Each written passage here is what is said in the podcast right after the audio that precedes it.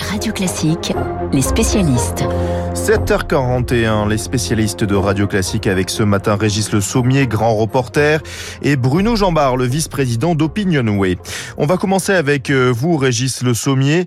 Vous nous parlez ce matin d'un sujet qui vous tient particulièrement à cœur. Alors Gaël, ce matin, je vais vous parler des chrétiens, de l'état des chrétiens dans le monde et en particulier dans, en Syrie. Vous savez, dimanche dernier, le 24 juillet, dans la ville de Selbiye, la cérémonie d'inauguration d'une chapelle, la chapelle Sainte-Sophie, chapelle grecque orthodoxe, a été la cible d'une attaque de drone. Deux personnes sont mortes, douze autres ont été blessées. L'attaque est attribuée à un groupe djihadiste. Alors, au-delà de cet acte barbare, l'ONG Portes Ouvertes, qui dresse un index mondial des persécutions des chrétiens dans le monde, estime que 360 millions d'entre eux, entendez-vous bien ce chiffre, en sont victimes. Alors ça va de l'oppression quotidienne discrète à l'ostracisme et l'exclusion aux pires violences. Euh, le pire pays pour les chrétiens dans le monde, c'est l'Afghanistan. Pour tout vous dire, je l'ai beaucoup arpenté ce pays et je n'ai jamais rencontré un seul chrétien puisque personne là-bas n'ose affirmer l'être, hormis des Occidentaux à l'époque de l'occupation américaine. Le retour des talibans a vu les persécutions s'accélérer, les talibans ont mis la main sur des documents permettant d'identifier certains convertis au christianisme. Ils les recherchent activement. Les hommes convertis sont tués sur le champ les femmes et les filles violées ou mariées de force à de jeunes talibans, a déclaré Guillaume Guénec, qui est un des responsables de cette ONG Portes Ouvertes. Ensuite, après l'Afghanistan, eh bien, il y a la Corée du Nord, la Somalie, la Libye, le Yémen, l'Érythrée et le Nigeria. Ce chiffre de 360 millions est un chiffre record. Il concerne aussi les populations subsahariennes victimes des djihadistes. Toutes les branches de la chrétienté sont concernées, catholiques, orthodoxes, protestants, baptistes, évangélistes, pentecôtistes. Et accrochez-vous, pour tous ceux qui douteraient de l'ampleur de cette réalité, les chrétiens sont persécutés dans quelques 76 pays, une persécution en hausse depuis 9 ans. Enfin, dans ces chiffres macabres, 8 chrétiens, on apprend que 8 chrétiens sur 10 tués dans le monde le sont au Nigeria. Ils ont été 5898 chrétiens tués en 2021, en particulier donc au Nigeria par la secte djihadiste Boko Haram.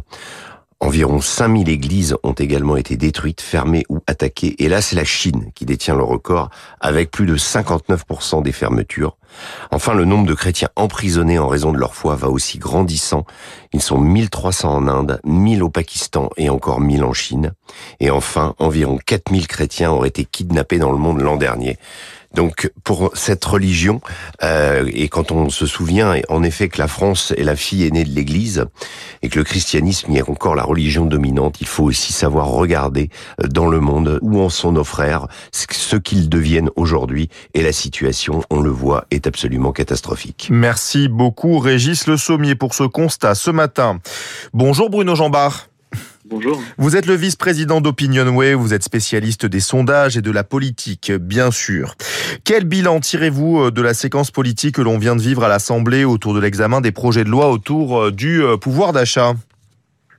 On se rend compte que le gouvernement essaye d'apprendre un peu en marchant avec cette nouvelle assemblée hein, qui ne lui offre pas de majorité absolue. Ça s'est plutôt bien passé finalement pour lui dans cette euh, première période. Hein. Alors il faut distinguer un peu euh, la forme et le fond. Hein.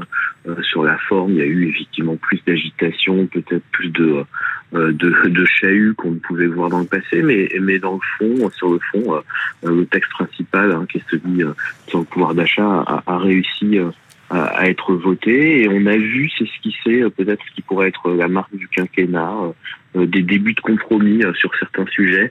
On a vu aussi c'est peut-être ce que pourrait être un peu les la configuration des blocs hein, dans cette assemblée avec quand même globalement pour le moment plutôt des, des compromis qui se font avec la droite de de la majorité hein, les républicains, euh, une, forme aussi de, euh, de, de, bienveillance parfois euh, du Rassemblement national. En revanche, une opposition beaucoup plus forte à gauche. Il faudra voir si cette opposition très forte à gauche, qui perdurera sans aucun doute du côté de la France insoumise, durera aussi du côté d'autres groupes de gauche, notamment du Parti socialiste. Oui, justement, Bruno Jambard, si l'on distribue les bons points ce matin, qui a tiré son épingle du jeu? C'est toujours euh, délicat de le dire, mais euh, selon les stratégies des différentes formations, euh, on, peut voir plusieurs formation qui arrive à s'en sortir. On voit quand même que la France insoumise arrive à, s'installer dans l'idée, dans cette image du principal opposant au gouvernement, hein, très clairement, en étant absolument intransigeante sur tous les textes, même sur des textes hein, qui auraient pu, peut-être comme celui euh, sur le pouvoir d'achat, justement, euh, lui permettre de, de, de, donner le sentiment qu'elle agissait en, en, pour aider à améliorer le pouvoir d'achat des Français. Elle, elle s'est installée dans ce rôle-là. Et de ce point de vue, c'est un exercice réussi. Donc c'est clairement euh, un ascendant sur l'ensemble des autres groupes de gauche. Hein. On a beaucoup moins parlé euh, euh, du groupe socialiste, du groupe écologiste de ce point de vue-là. et puis, on peut dire aussi que du côté du Rassemblement national, c'est un autre exercice, un exercice un peu de notabilisation hein, qui est en cours et qui a plutôt fonctionné là aussi, puisque on attendait beaucoup au tournant hein, ces nouveaux députés du Rassemblement national. Et, et pour l'instant, on, a le sentiment que justement, ils ils essayent de, de montrer euh, une autre, un autre visage de, de cette formation politique. Donc, euh, on peut aussi euh, considérer qu'ils ils ont, de ce point de vue-là, réussi leur rentrée à l'Assemblée. C'est plus difficile pour le moment pour, pour les républicains qui doivent trouver une voie intermédiaire. Hein.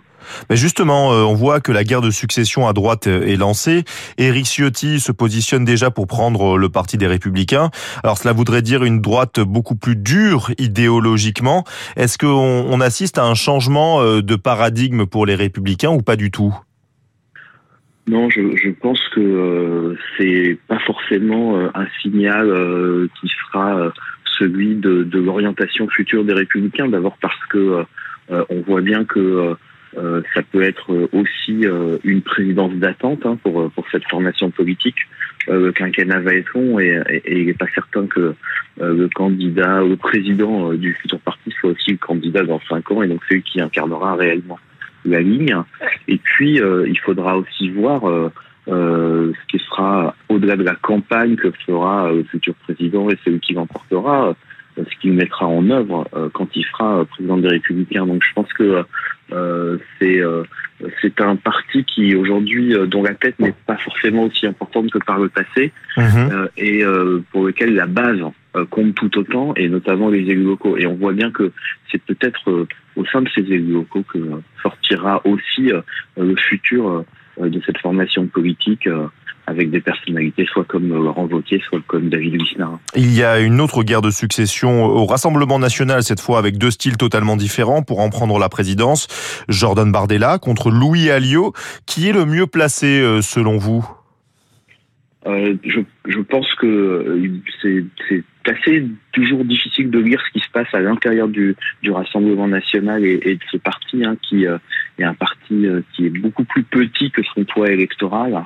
Euh, et, euh, et, donc euh, relativement cadenassé d'un certain point de vue, parce que les nominations s'y sont faites beaucoup aussi par par la famille Le Pen dans, dans, dans le passé. C'est en tout cas, ce sont deux options très différentes. L'option Louis Alliot, c'est une option, je dirais, plus traditionnelle, hein, mhm. de continuité pour le Rassemblement national.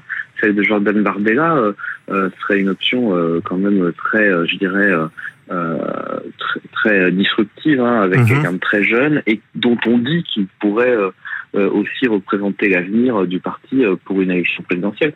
Tout ça dans un contexte où on ne sait pas bien ce que sera la position de Marine Le Pen, hein, qui avait laissé entendre avant la présidentielle que peut-être ce serait sa dernière candidature. On a le sentiment qu'elle est revenue là-dessus. donc c'est aussi euh, une, une, question importante, mais, mais c'est vrai que euh, j'aurais tendance à dire que dans l'opinion publique, en tout cas, Jordan Bardella a aujourd'hui probablement plutôt un avantage sur Guillaume. Merci beaucoup Bruno Jambard, vice-président d'Opinionway, d'avoir été notre spécialiste ce matin. Tout de suite le journal imprévisible.